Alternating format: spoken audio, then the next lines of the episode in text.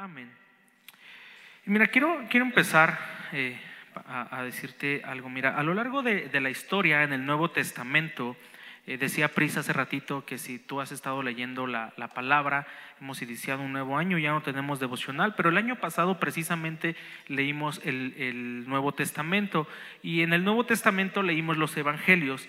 Y a lo largo de lo que leímos, eh, pudimos encontrar y ver muchas historias acerca de los milagros y los hechos de Jesús. Eh, milagros y hechos como convertir el agua en vino, dar vista a los ciegos, dar libertad a los endemoniados, resucitar muertos, perdonar pecados y muchas cosas más como estas. Y es increíble porque si tú y yo nos detenemos a, leer y ver cada una de estas eh, historias, la verdad es que es algo impresionante. O sea, ¿alguna vez tú has visto en tu vida alguien convertir el agua en vino?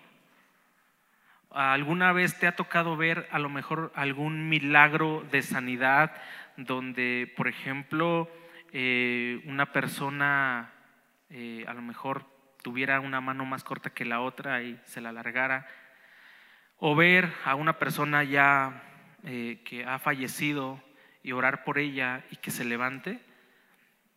Yo no sé si, si a ti te ha tocado ver esto, pero la realidad es que es algo sobrenatural, ¿no? Por eso le llamamos milagro, porque no es algo que, que a lo mejor nos encontremos a, la vuelta, sales aquí y a la vuelta de la esquina te lo encuentres, ¿no? La realidad es que son cosas que, que solamente Jesús y aquellos que creemos en Jesús podemos hacer. Y esta noche quiero que nos enfoquemos en dos relatos precisamente de lo que Jesús hizo.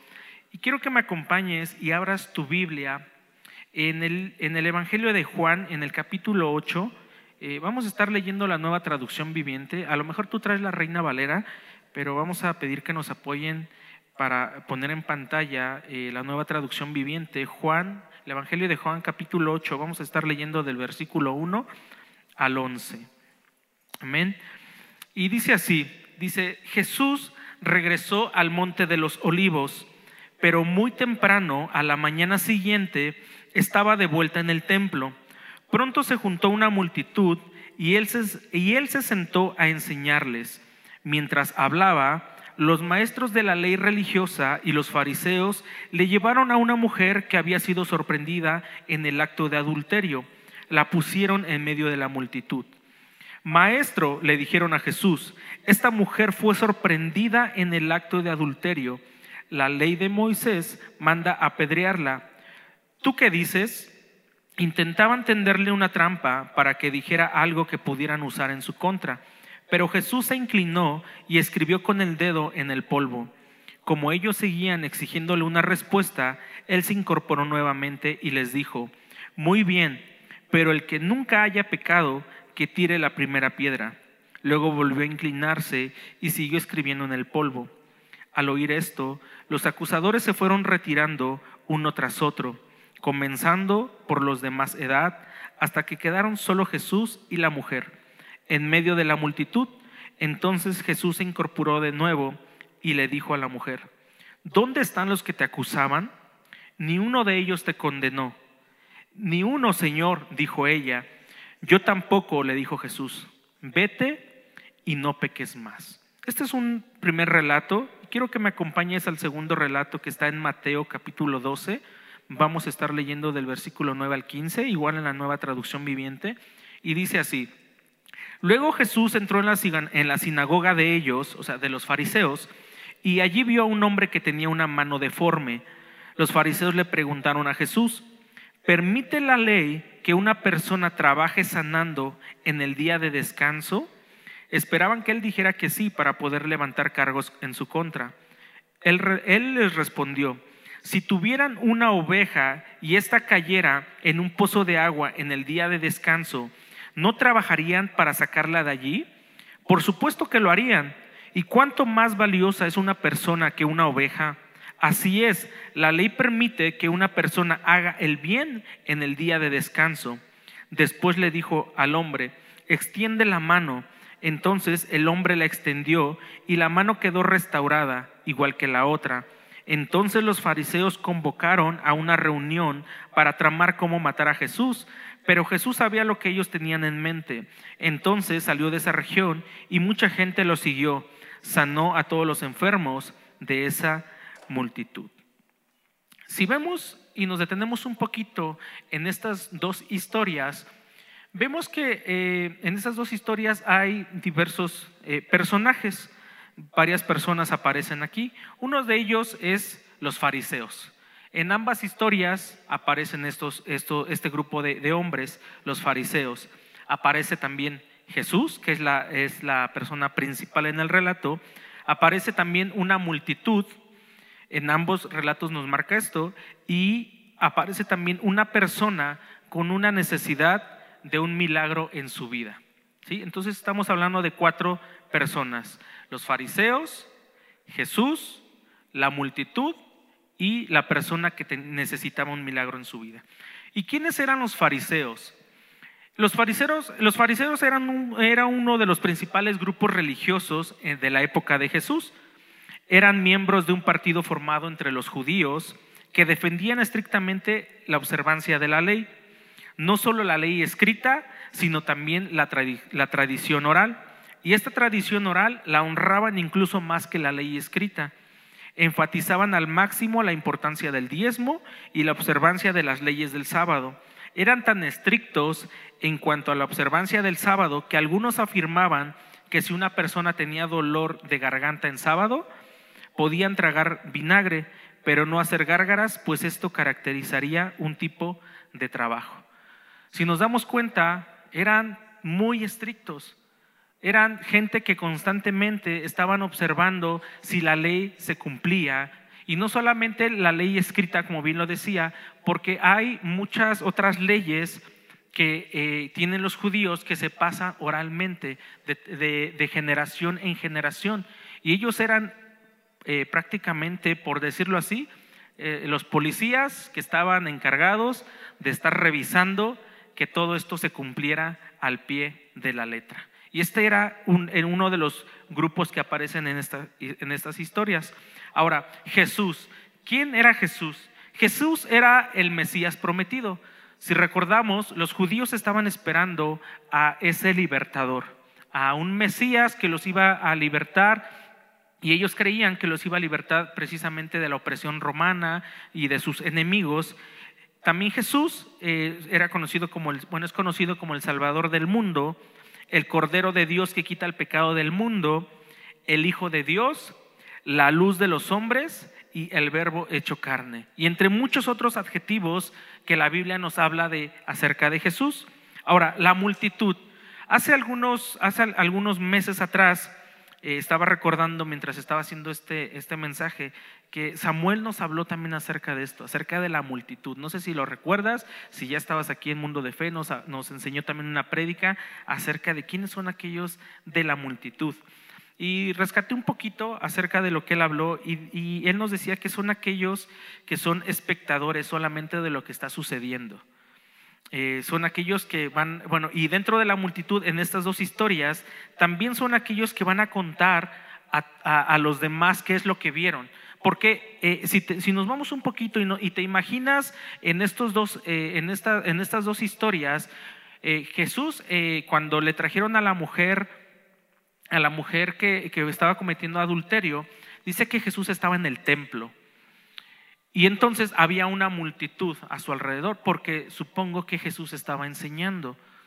En el, eh, cuando Jesús estaba en la sinagoga y ve a este hombre con la mano que estaba deforme, eh, si te das cuenta, en, el, en, ese, en ese pequeño párrafo de la historia, no nos habla de una multitud, pero dice que cuando Jesús salió de ese lugar, dice que mucha gente lo siguió. Entonces mucha gente vio lo que Jesús hizo. Si no hubiera pasado eso, la gente no lo hubiera seguido. Si la gente no hubiera visto el milagro que Jesús hizo, la gente no lo hubiera seguido. Entonces, en ambas historias hay una multitud. Y esta multitud es la que se va a encargar de hablar acerca de lo que, de lo que vieron. Eso es lo que va a hacer esta multitud. También aquellos, dice, inclusive se volvieron seguidores de Jesús, porque así lo dice la Biblia, que empezaron a seguir a Jesús. Y la, y la última clase de persona es la persona con una necesidad en su vida. Primero vemos a una mujer adúltera y segundo vemos a un hombre con una mano deforme. Y en la actualidad, Dios sigue obrando milagros. En la actualidad Dios sigue haciendo milagros. Hay mucha gente que cree que los milagros se acabaron. Pero la realidad es que Dios sigue obrando en nuestras vidas de una manera milagrosa. Hace ratito Pris también nos hablaba sobre el maná, sobre el Deuteronomio. Y día a día Dios hace un milagro en nuestras vidas.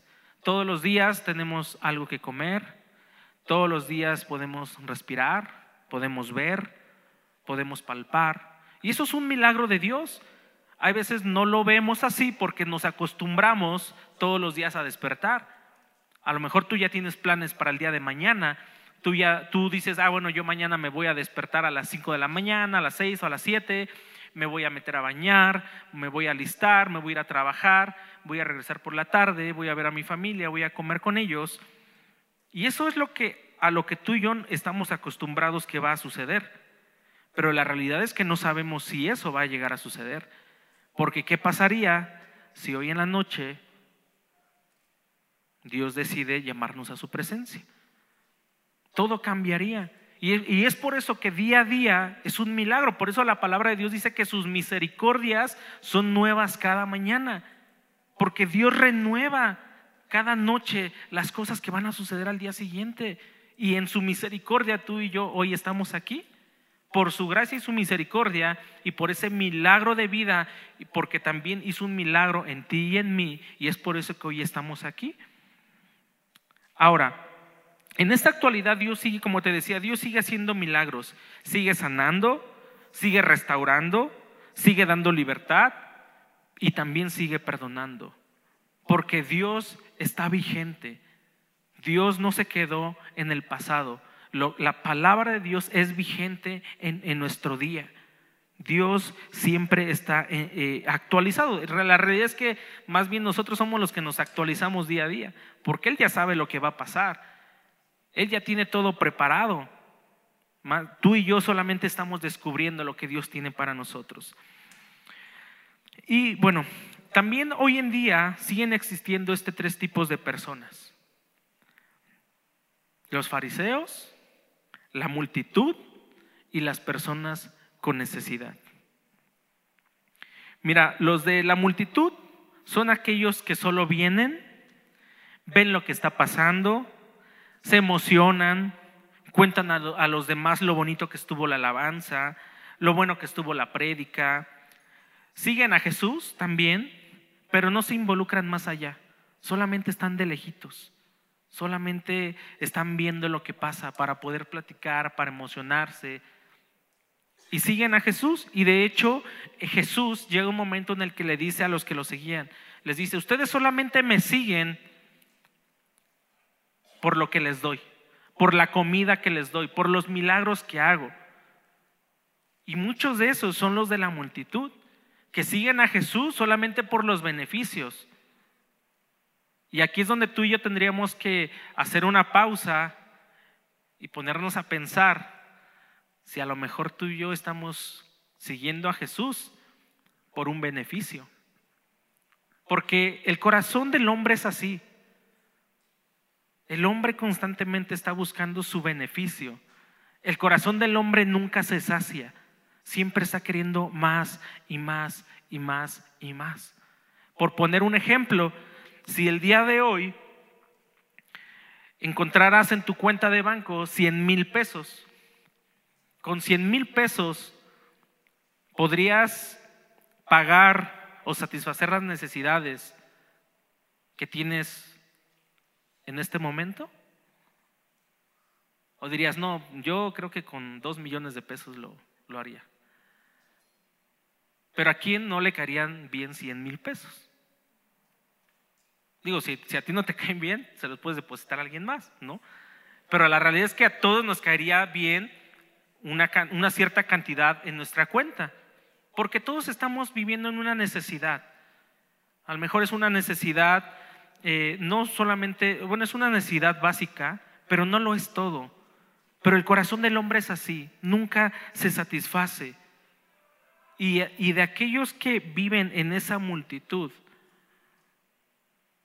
no experimentan el tener esa, satisfacción en Jesús. Ahora, también, como te decía, están los, los que necesitan un milagro en su vida. Esa clase de personas que necesitan un milagro en su vida. Así como el hombre que tenía la mano deforme. Y la realidad es que no sabemos la razón exacta por la que él estaba ahí en la sinagoga. No, no nos dice más la palabra de por qué ese hombre estaba ahí. Pero por la manera en la que Jesús compara su situación con la de, la de una oveja, podemos ver que este hombre estaba en busca de ayuda por la necesidad que tenía. Porque él dice, bueno, si ustedes tuvieran una oveja que se cayera en un pozo de agua, si ¿a poco no la ayudarían? Entonces, esa oveja tenía una necesidad, estaba en aprietos porque había caído en un pozo. Entonces, cuando Jesús hace la comparación, nos podemos dar cuenta que ese hombre estaba ahí porque estaba buscando ayuda, porque necesitaba que alguien lo ayudara. Ahora, también, y bueno, dice, y Jesús sanó la mano de este hombre.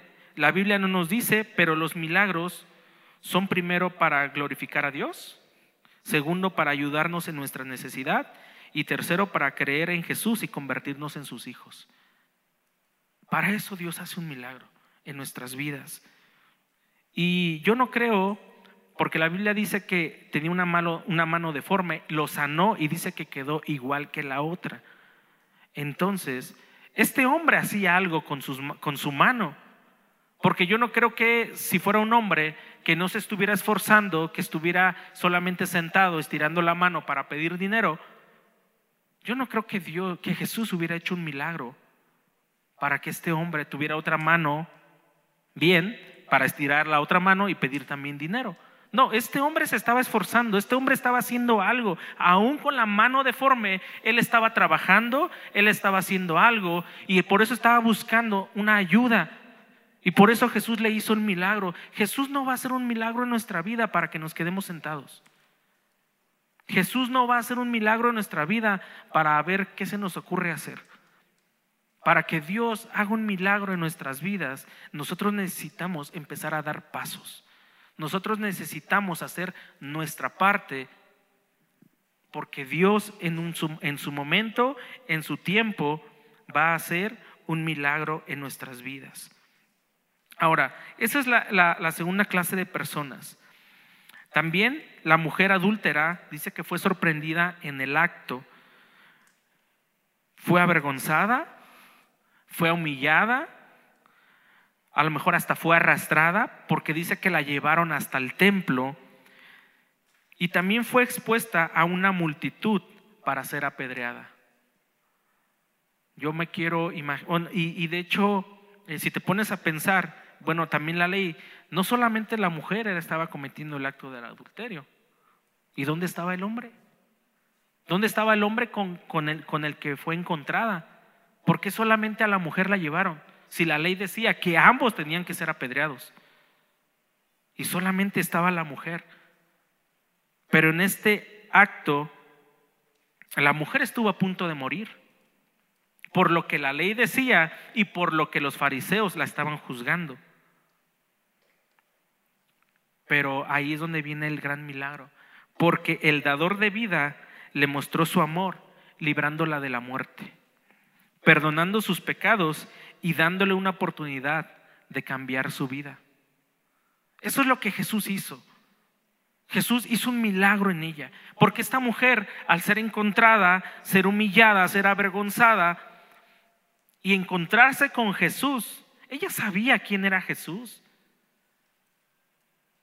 Ella sabía quién era Jesús, porque ella había escuchado acerca de Jesús. Y al encontrarse con Jesús y decirle, Maestro, ¿qué es lo que dices tú? Acerca de esta mujer si la ley dice esto? Y Jesús en su sabiduría, Jesús en su amor tan grande, que yo no sé si a ti se te hubiera ocurrido decir, aquel que esté libre de pecado, que arroje la primera piedra.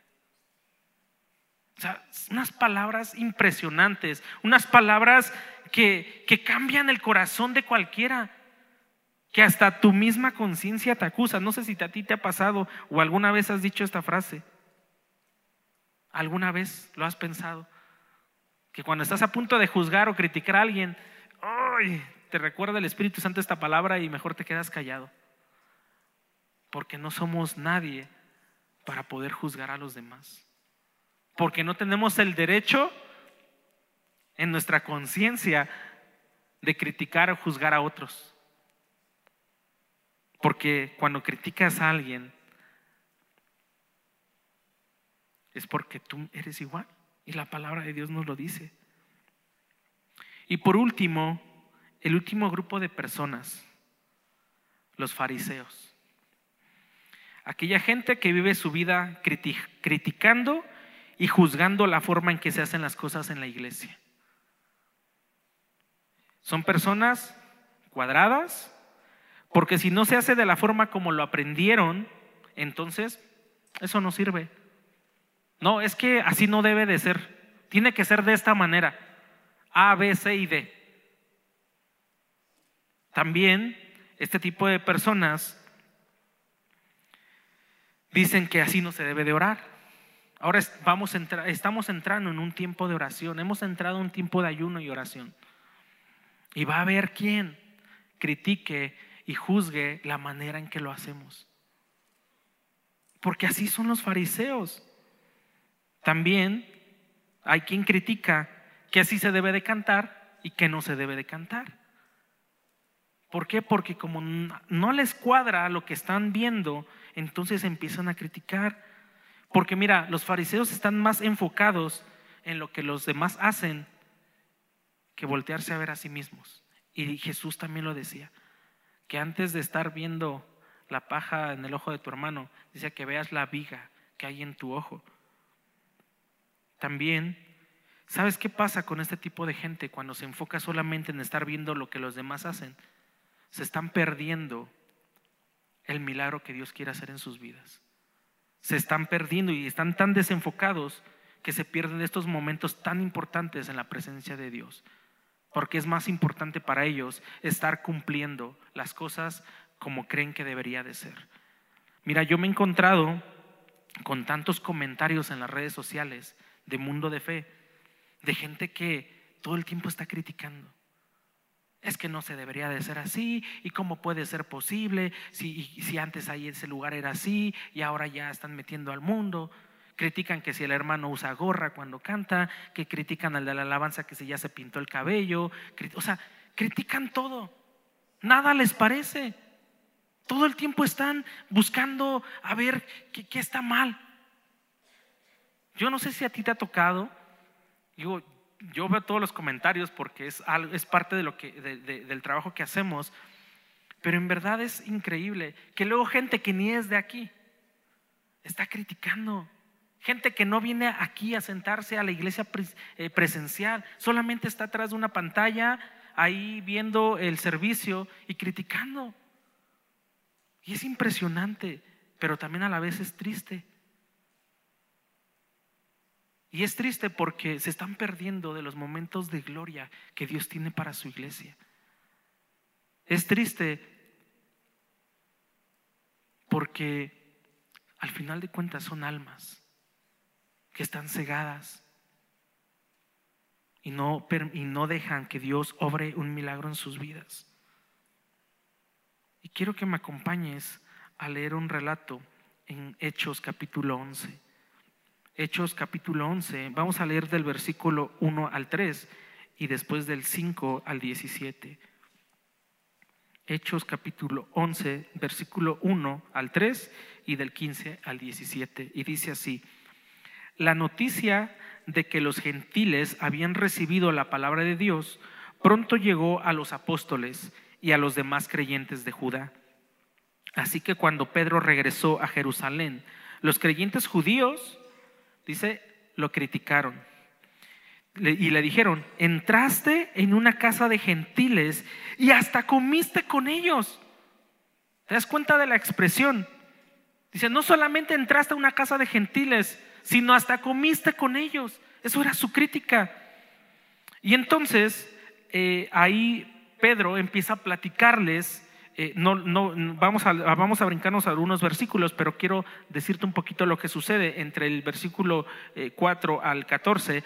Dice que Pedro les empieza a platicar qué es lo que sucedió, cómo es que él estaba en un lugar y Dios le dio una, Perdón, Dios le dio una visión y él vio cómo descendió un mantel y había comida y entonces Dios le dijo, ah, mata y come y él le dijo, Señor, pero pues nunca ha entrado, nunca ha entrado a mi boca algo inmundo, ¿no?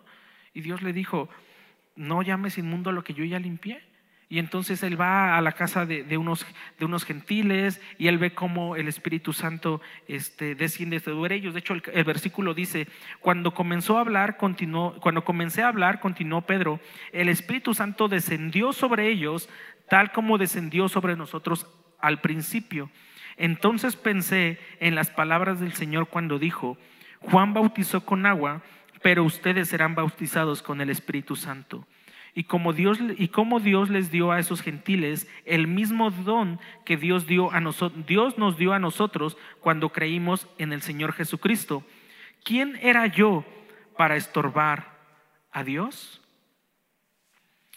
Y yo te quiero preguntar, y precisamente ese es el título de esta enseñanza, ¿quiénes somos nosotros para estorbar la obra de Dios en nuestras vidas y en la vida de los demás? ¿Quiénes somos tú y yo? Para estar criticando?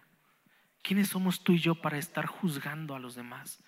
¿Quiénes somos tú y yo para poder decir cómo se deben o no se deben hacer las cosas? Y no te estoy hablando de que no haya un orden dentro de la iglesia. Claro que todas las cosas se hacen en un orden. Y creo que por eso es que hemos funcionado durante mucho tiempo, porque hay un orden, hay un inicio, hay un final, hay un horario de entrada, un horario de salida y hemos funcionado como iglesia. Pero tú y yo no podemos meter a Jesús en un molde. Tú y yo no podemos decirle a Jesús cómo se deben de hacer las cosas. Tú y yo debemos de creer en Dios, esperar en Dios y te aseguro que Él nos va a sorprender. No podemos meter a Jesús en un molde y decirle, Señor, solamente muévete de las, de las siete y media a las, a las ocho y media, a las nueve, porque de ahí más no se puede. Ese es el horario establecido para los miércoles. Y claro que seguimos un orden. Y claro que tratamos de cumplir con ese orden. Pero ha habido momentos cuando Dios empieza a hablar.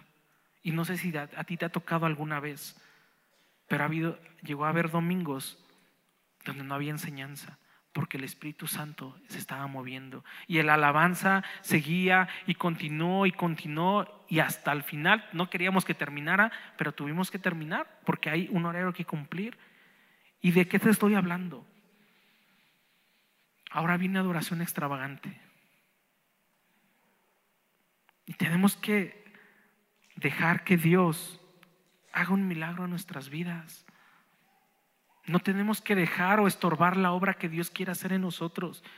Porque mira, Dios no va a obrar siempre de la misma manera. Dios es tan creativo, el Señor es tan creativo que Él hace las cosas como a Él le place.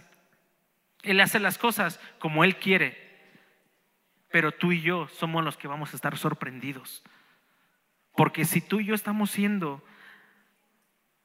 de, la multitud, ¿te vas a quedar igual? Ahí vas a estar, solamente viendo, solamente siendo expectante, espectador de lo que está pasando. A lo mejor, igual y a lo mejor tú eres un fariseo, o a lo mejor hasta yo soy un fariseo. Mientras yo estaba, mientras estaba preparando el mensaje, híjole, solamente me reía solito. Me reía solo porque yo soy de los cuadrados, hermano. Y día a día, créeme que lucho con eso. Y en todas las áreas. Si yo voy a cruzar un semáforo y un carro se pone en la línea en la barra peatonal, ¿qué crees que le quiero decir? A ver quiénes son como yo. Así de que hazte para atrás, ¿no? Hazte para atrás, esta es la línea peatonal. Ah, puedes pasar por acá, pero tú no quieres que cubran la línea peatonal porque hay que respetar. O alguien se pasa el semáforo en rojo, no hay ningún otro carro, no hay otras personas, pero hasta te les quedas viendo, ¿no? Porque, ¿Por qué? Porque a veces somos así, somos cuadrados, queremos que las... Y, y te digo, no es que no haya un orden, claro que tenemos que respetar, claro que tenemos que hacer las cosas en orden, pero también tenemos que dejar que Dios haga un milagro en nuestras vidas. Porque muchas veces Dios quiere hacer un milagro en nuestras vidas, pero nosotros no lo estamos dejando. Porque queremos que a fuerza se haga a nuestra manera. Queremos que las cosas se hagan como yo creo que tienen que ser. Y no es así. Vemos este, estos, estos dos milagros, vemos estas dos cosas que Dios hizo. ¿Y quién se esperaba que Dios sanara la mano de un hombre deforme? De una mano deforme, perdón. ¿Quién se esperaba eso? Nadie. De hecho, hay, un, hay, un, hay, una, hay una historia donde Jesús les dice, ¿qué es más fácil? ¿Decir tus pecados te son perdonados o levántate y anda? Pues es más fácil decir tus pecados te son perdonados porque nadie lo ve, porque aparentemente no pasa nada. Pero es más difícil decirle a una persona que no puede caminar, levántate y anda. Porque en ocasiones no creemos que va a suceder. Porque en ocasiones no creemos que pueda suceder. ¿Por qué? Porque necesitamos tener confianza en Dios. Necesitamos dejar de estorbarle a Dios para que Él haga su obra. Porque muchas veces nuestra incredulidad, porque nuestra falta de fe no deja que esas cosas ocurran. Y ahora que venimos y que vamos a estar en adoración extravagante, que estamos en tiempo de ayuno, que estamos en tiempo de oración, ¿qué es aquello que está estorbando en nuestras vidas? A lo mejor es una crítica, a lo mejor es un juicio, a lo mejor porque piensas que las cosas no se tienen que hacer de esta manera, no se tienen que hacer de la otra. Ah, es que hermano, ese hermano no sabe orar.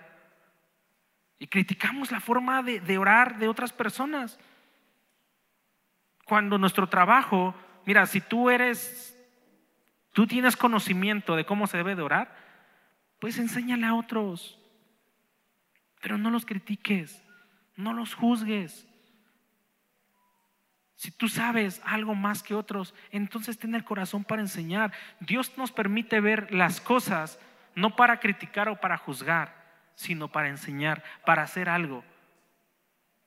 No te quedes en la multitud solamente viendo. Muchas veces se pide ayuda. Eh, necesitamos eh, gente para esto. Y tú eres buenísimo en eso. Pero como eres de la multitud, te quedas ahí, ahí sentado, solamente viendo cómo todos los demás eh, se están esforzando para hacerlo y demás. Gracias a Dios sale, porque Dios siempre es bueno y nos ayuda. Pero hermano, no te quedes ahí en la multitud.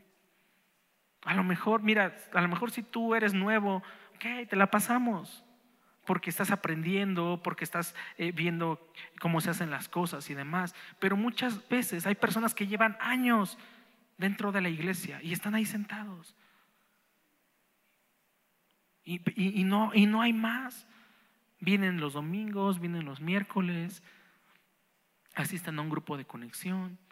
Pero hay algo más que puedes dar, hay algo más que puedes hacer. No te, no te puedes quedar solamente en la multitud y solamente siguiendo a Jesús. Yo te diría, mejor conviértete en un discípulo de Jesús.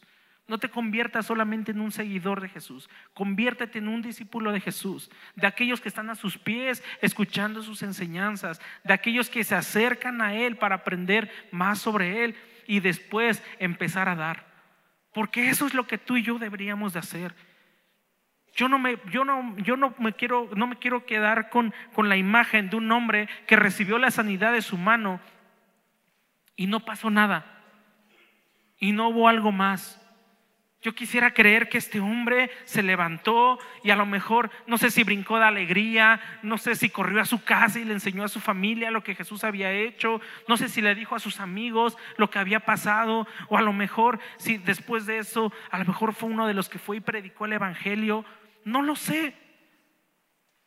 Pero no creo que este hombre se haya quedado con su milagro y decir, ah, pues qué padre, ya me sanó la mano y aquí me quedo sentado. Yo no creo que eso haya pasado en el corazón de este hombre. Yo no creo que ese hombre se haya quedado solamente así. Tampoco creo que esta mujer haya dicho, ay, hay alguien que me salvó la vida y, sabes qué, y me encontraron en este acto, pero, ah, pues me doy la vuelta y voy a regresar a hacer lo mismo que estaba haciendo. Porque, pues, no pasó nada. Yo creo que si tú y yo hoy estamos aquí, es porque Dios hizo un milagro en nuestras vidas. Es porque Dios todavía tiene algo que hacer en nuestras vidas. Porque Dios todavía tiene algo para nuestras vidas. Eso es lo que yo creo.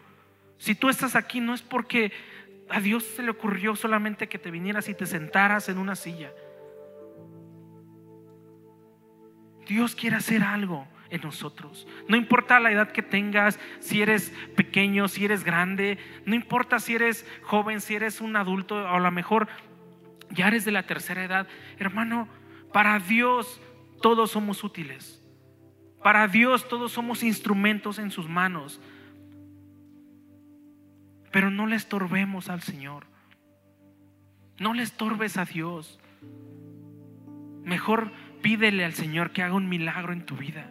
Mejor pídele al Señor que, que, toque tu corazón, que cambie tu mente. Que si a lo mejor tú eres como yo, de esos cuadrados, de los que si no se hacen las cosas de cierta manera ya te enojas. ¿Qué? Está bien, hay, hay procesos. A lo mejor no estás de acuerdo cómo se hacen las cosas. Pero no restes, hermano. No vayas con los demás diciéndoles, ay, mira, así no se deberían de hacer las cosas. Guárdatelo en tu corazón, entrégaselo al Señor. Porque un día Dios te va a permitir hacer algo. Pero no seas de los que reste.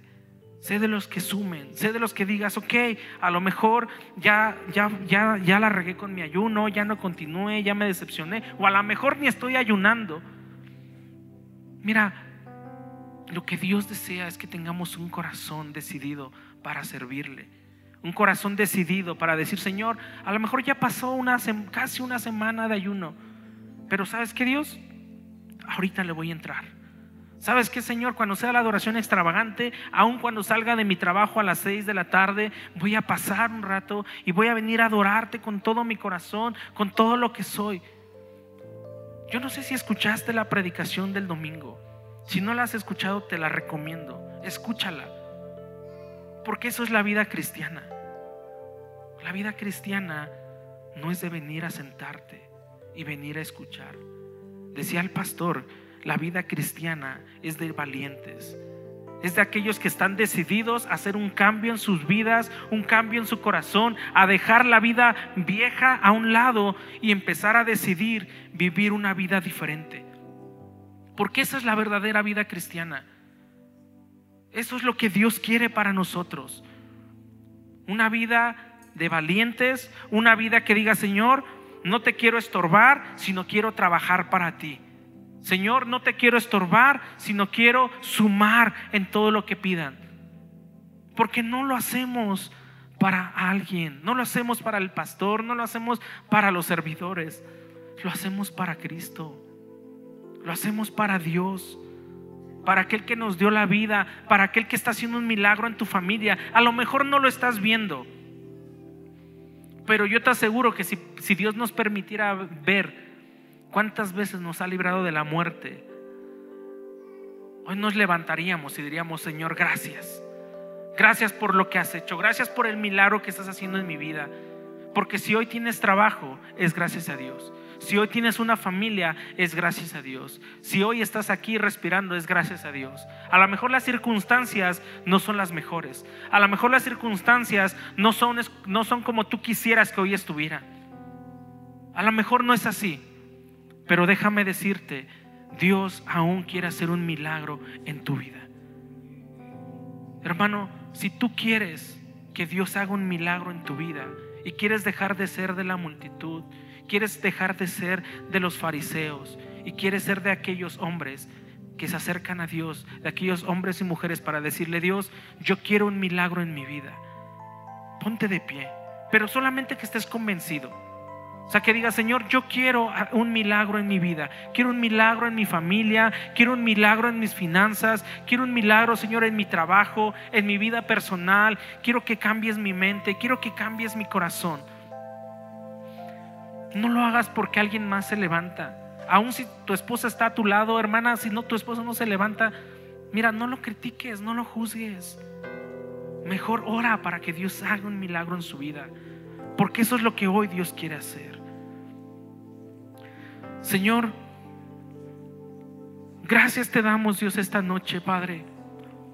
Porque, Señor, tú sigues obrando, Señor, de maneras maravillosas en nuestros corazones, Dios. Tu obra no ha terminado, Dios. Tu obra, Señor, se va a perfeccionar hasta que, hasta que Jesucristo venga.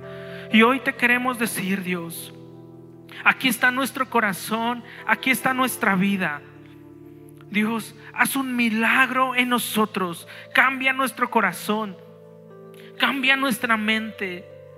Señor, necesitamos un milagro de sanidad, Necesitamos, Señor, un milagro en nuestro negocio, en nuestro trabajo, en nuestra familia, en nuestros hijos, en nuestra propia persona, Dios. Haz un milagro, Señor, en nosotros. Así como lo hiciste, Señor, con este hombre que tenía la mano seca. Señor, tú viste su necesidad. Él no se acercó a ti, sino que tú lo viste, tú lo volteaste a ver. Hoy te decimos, Señor, voltea a vernos, Dios. Tú conoces nuestras necesidades aún más que nosotros mismos. Porque hay muchas cosas que quisiéramos, pero solo tú sabes lo que necesitamos. Por eso hoy te pedimos que hagas un milagro en nosotros, Dios. Así, Señor, como esta mujer fue avergonzada, Dios, por su pecado. Hoy yo te pido, Señor, que ese pecado que hay en nosotros, Dios, pese en nuestras vidas y que podamos sentirnos, Señor, avergonzados de este pecado. Que podamos, Señor, sentirnos, Dios, que y saber que no está correcto lo que estamos haciendo, Dios. Ayúdanos, Señor. Fortalece nuestras vidas para dejar ese pecado, Señor, a un lado, para arrepentirnos de ese pecado y entregarte, Señor, nuestra vida a ti. Porque tú eres, Señor, quien es nuestro Salvador. Tú eres quien nos da libertad. Tú eres quien puede restaurar, Señor, nuestro matrimonio, nuestras familias. Puedes restaurar a nuestros hijos. Puedes restaurar, Señor, nuestras propias vidas, Dios. Necesitamos y queremos un milagro, Señor. Queremos seguirte, Dios. Queremos ser tus discípulos. Queremos, Señor, amarte con todo nuestro corazón. No queremos seguirte, Padre, por lo que nos des. Queremos conocerte y estar contigo porque nos place estar en tu presencia, Dios. Permítenos conocerte cada día más. Permítenos, Señor, aún, Señor, hablar acerca de lo que tú has hecho, ser testimonio, Dios, de lo que tú estás obrando, Padre. Gracias te doy, Señor, esta noche, Dios. Te pido por todos aquellos, Dios, que han venido por primera vez y que han escuchado este mensaje, Dios. O que a lo mejor han venido en más ocasiones y que hoy están escuchando este mensaje, Dios. Que tú toques sus corazones. Que tengan un encuentro contigo, Dios. Y que hagas ese milagro de vida, Señor. No solamente en ellos, sino en sus generaciones. Te lo pido en el nombre de Jesús. Amén, Señor.